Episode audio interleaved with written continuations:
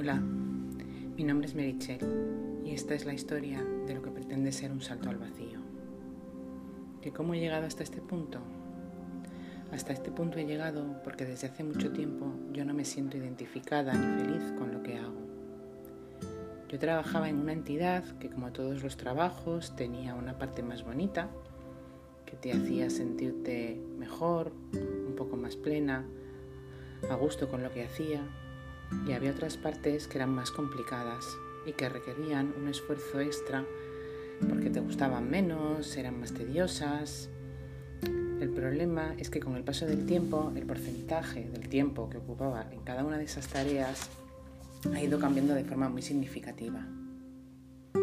Ahora de las tareas que hago, ninguna me llena de forma completa. De hecho, creo que hay muy poquitas que incluso lleguen a gustarme hacer. Si lo pienso de forma objetiva, creo que si mantengo este trabajo es por la gente con la que estoy.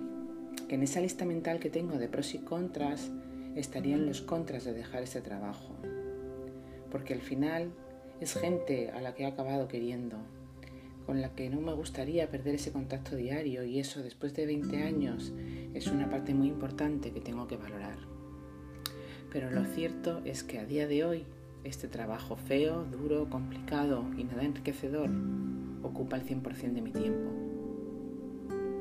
Hago cosas que van en contra de mis principios. Yo siempre he dicho que uno de los principios que rigen mi vida es la honestidad y ha llegado un momento en el que he estado a punto de perderla.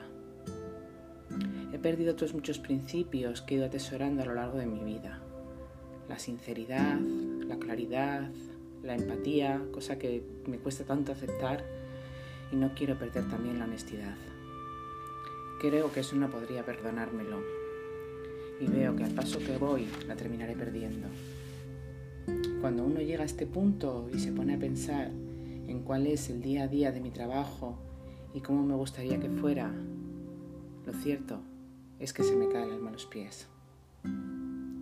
Este proceso ha sido un proceso muy largo yo no he llegado hasta aquí porque esté agobiada en mi trabajo, porque se haya planteado un ERE y haya decidido que me voy o me quedo. Esto es un proceso que comenzó hace más de dos años.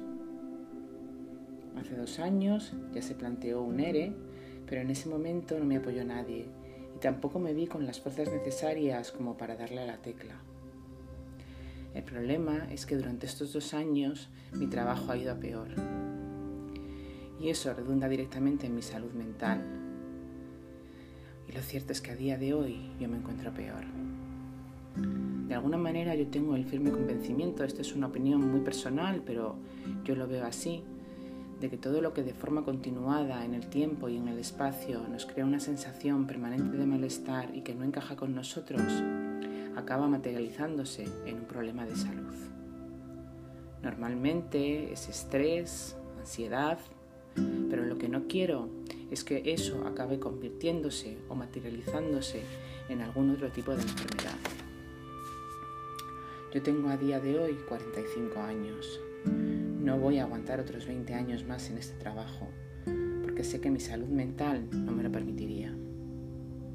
Hay compañeros que me dicen, si no son 20 años, si tú con 53 o 54 años podrás irte, la entidad te dejará salir. Pero eso me genera también un conflicto, porque si fuera así, aún me quedarían 8 o 9 años de estar aquí con esta misma sensación. Y esto no va a ir a mejor.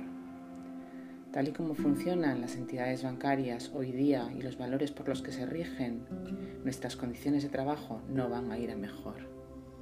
Con toda seguridad, en el corto plazo irán a peor.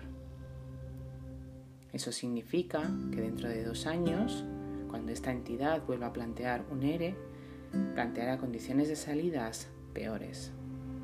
De forma que los que vayamos quedando o los que queden, si yo fuera capaz de darle a esa tecla, cuando decidan confiar y saltar, no van a poder hacerlo, porque seguramente les ofrecerá una miseria para poder irse. No podrán hacerlo porque el grueso de esas plantillas entró en el mismo momento a la entidad. Tienen todos tenemos todos la misma edad, la misma experiencia laboral, los mismos conocimientos. nos, movemos todos en un mismo mercado. Y si todo ese grueso tiene que salir en un mismo momento por esa edad, la entidad se va a quedar sin la mayor parte de sus empleados, con lo cual se plantearán salidas con condiciones mucho más complicadas. Y en el peor de los casos les dirá, os mantengo, pero con condiciones laborales peores que las que tenéis. Esto a mí me deja pocas alternativas. Yo me podría ir ahora, porque con la indemnización que percibiría y con el desempleo que podría cobrar, mantendría el nivel de vida que tengo ahora. Y con ese nivel de vida quiero que entendáis que yo no tengo un nivel de vida de lujos, simplemente tengo un marido que es autónomo y dos hijas adolescentes que están en un instituto y que tendrán que empezar una carrera, que tendrán que empezar a realizar una serie de gastos que van a salir todos de los ingresos de la unidad familiar. Tal y como me lo estoy planteando, con esa indemnización yo tendría un margen de dos a tres años para poder empezar a generar ingresos, para materializar ese plan B que pueda surgir más adelante. ¿Cuál es el problema? Que es muy complicado tomar la decisión, porque si uno se pone a pensar en todo lo que dejo dándole a esa tecla, todo eso impone. Emplearía otra palabra, pero digamos que impone. Esto, unido a todas esas creencias limitantes y a todos esos miedos que cada uno tiene en su cabeza y que son difíciles de modificar, de gestionar, yo en mi caso llevo 45 años con ellos, con lo cual no sé cómo hacerlo. Pero creo que la balanza está clara, está muy clara. Aún así, tendremos que ver si el día que yo me siente delante de mi ordenador en el trabajo y me salte la aplicación desde la que yo pueda consultar la cantidad que a mí me dan y tenga que darle a la pestaña, tenga que decidir, señores, me voy y ya no haya vuelta atrás, ¿seré capaz de hacerlo? Vamos a verlo. Yo soy Merichel y esta es mi historia.